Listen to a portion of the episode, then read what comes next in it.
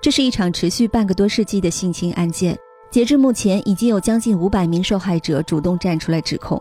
过去数十年间，不止一名受害者写书爆料他的罪行。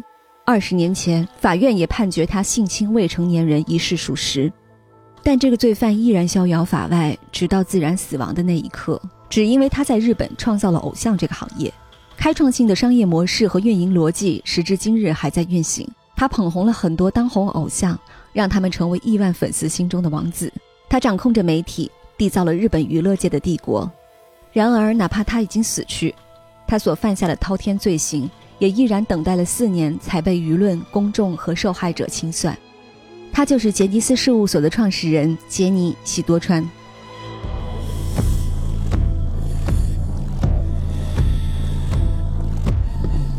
拆漫专家将在本周四十一月十六日开始连更三天，以杰尼斯性侵案为起点，详细回顾案件始末，讨论围绕这个案件展示出的种种诡异现象，深挖杰尼斯事务所如何做大做强，成为日娱只手遮天的公司，而喜多川本人又是如何利用这一切来掩盖他的罪行。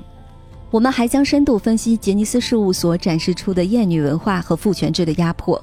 并且在这个思潮进步的时代，我们对偶像还能有哪些想象？我们是否有机会摆脱厌女文化和父权制对我们的影响？又有哪些优质的文艺作品和创作者已经走在了创造新时代偶像的道路上？这场长达十个小时的讨论和录制是拆漫复播以来的最大制作。就在我们紧张制作节目时，突然看到了一条新的噩耗。据朝日新闻报道，一名住在大阪的四十多岁男子。曾经透过媒体揭发自己遭到喜多川的性侵，没想到近几个月来爆出负面信息。近日，他被发现倒卧在基面山区死亡。由于身边留有遗书，警方朝轻生方向进行侦办。据悉，是因为公开曾经遭遇性侵的痛苦经历后，被网友不断留言重伤，认为他揭露此事只是为了要拿到钱。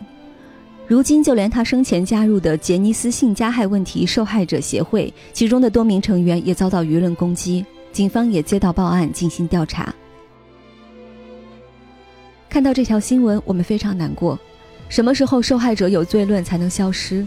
什么时候才能停止对好不容易鼓起勇气站出来的受害者的网暴？这起案件，我们从年头默默关注，直到现在。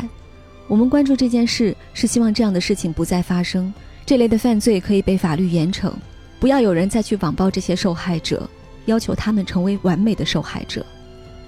既然人死灯灭，法律无法在肉体上进行清算，那就让更多人知道这件事，让无论是否站出来指控的受害者知道，让那些还在犯罪的罪犯们知道，有些事错了就是错了，犯罪就是犯罪，做这些丧尽天良的事情就是应该被唾骂。这是我们作为普通人最朴素的情感和底线，无论粉籍或国别。